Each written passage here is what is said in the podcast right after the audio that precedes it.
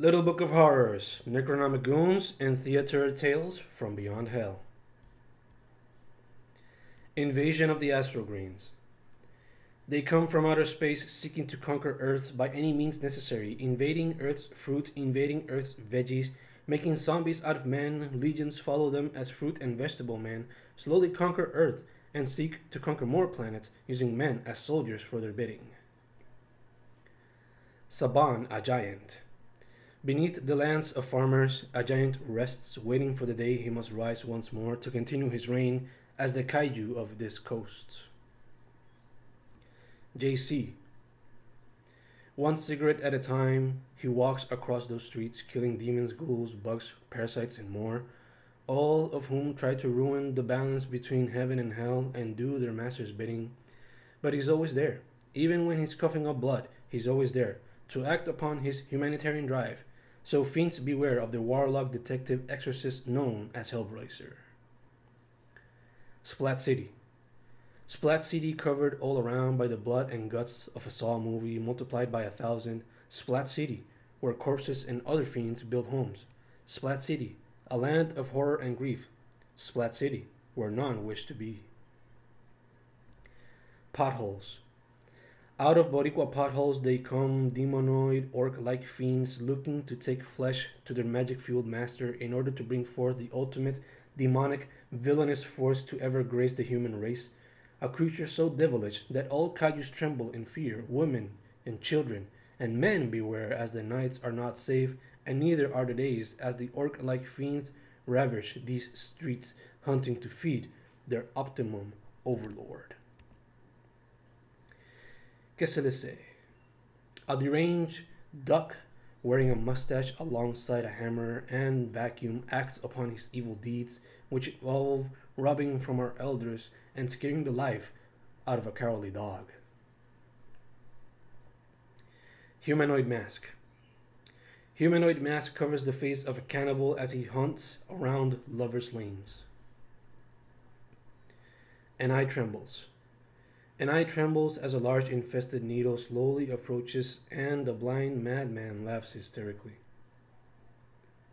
You are what you eat. You are what you eat. A large psychopathic megalomaniac laughed and screamed hysterically to a crowd of thousands who had consumed all types of radioactive meats. A knot. An extremely tight knot holds together the limbs of a dead person alongside numerous more inside a cannibal's collection of flesh through a raven's eyes. The brutal murder of a young woman at the hands of her father can be witnessed through a raven's eyes. Whispers. The spirits of the dead cry out for help as they wish to find peace, but those who are alive only hear the whispers of malignant forces circling around their homes. A fan. A bladed metal fan is played with by a child who's less than five. No, don't touch that, his mother warns him, but curiosity is too great, and a few seconds later, the hands of the child fly through the air as blood covers his golden locks, and his mother screams for help. The Watch. In the reflection of a blood covered watch, we see a child's face as he watches his parents get brutally murdered by a massive and savage beast, which is later found to be a shape shifting man. Right then and there, the child gathers the blood covered watch and vows to ruthlessly destroy the monstrous creature that ruined his childhood and demolish everything he had of a family. It'll take time for him to accomplish his mission, but his determination will never cease. Pressure. The weight and pressure of a fast paced car slowly crushes every bone fragment of a young man's body as he's ran over by a former employer who's possessed by greed. Pick. Yearly, on the coldest times of winter, a pick wielding killer strolls the streets of a small eastern town searching for prey. Already 50 to his name, and nobody knows his name, though they know his game and have given him his fame. Will they ever stop him in his tracks before the next attack? Will they be able to act fast before things end up bad? La ciudad de las paredes vivientes. Viene desde otra dimensión el mago y sus hechizos, con su pipa y su canción dándole vida a todo lo visto. Criaturas de paredes y la noche caminas por las calles y retrocedes, cobran vida y forman bonches, caminas por las calles y retrocedes.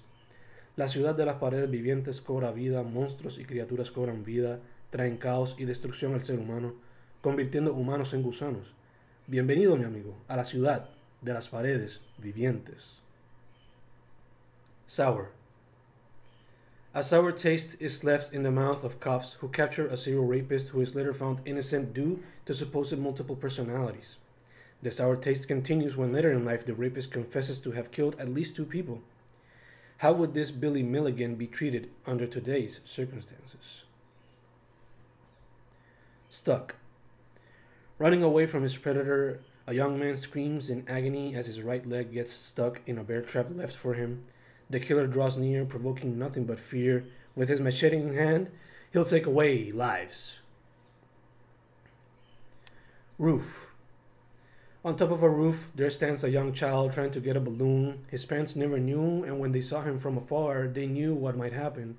And when it did, they did nothing but cry and scream. So much so that the entire neighborhood knew a child's life had been lost. A slip. Watch on, mask on, bag on, shoes on, water in hand, doors closed, rainy day, run down the stairs, a broken head, a slip. Four street lights. A couple drives across the neighborhood and they notice four street lights in a circular motion. Those look like signs, the dude says. And just as the words come out of his mouth, four flying saucers swoosh by them, elevating their car and every single piece of metal across the neighborhood. La urbanización detrás de la neblina. Hermanos juegan con una bola de hule que rebota, rebota y rebota hasta llegar a una esquina llena de neblina. Yo la busco, dice uno de ellos, y corre hacia la pelota. Por un momento su madre sale de la casa buscándolos para comer la cena, y rápido que ve a su hijo acercándose a la neblina se pone histérica y corre hacia él. Pero llega tarde porque una vez el niño se acerca a la neblina, una garra de otra dimensión se lo lleva a la urbanización detrás de la neblina, donde nadie vuelve con vida. Helmet. Blood soaked helmet stands out in the middle of a pile of bodies, all of them victims to a monster that feasts on human brains. A tick. A tick slowly falls onto a young man's arm, and as he tries to scratch away the itch inducing creature, he slowly scratches his skin bit by bit, poco a poco, till he has no more skin to cover his bones. Moral compass. In apocalyptic days, men lose their moral compass as they focus on survival. They'll take any life, no matter the age, race, gender, mentality, whatever. Everything's fair game when they try to survive. Just watch them in the wild, trying to survive an environment that's foreign to their current living ways. Head on collision. After more than an hour stuck in traffic, a rich man decides to take a chance and he drives his Ferrari at 100 miles per hour on the opposite lane, but he wouldn't expect what he would find along the way.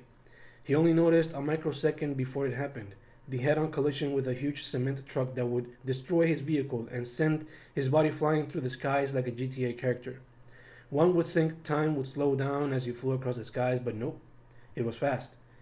And his body was mangled to pieces.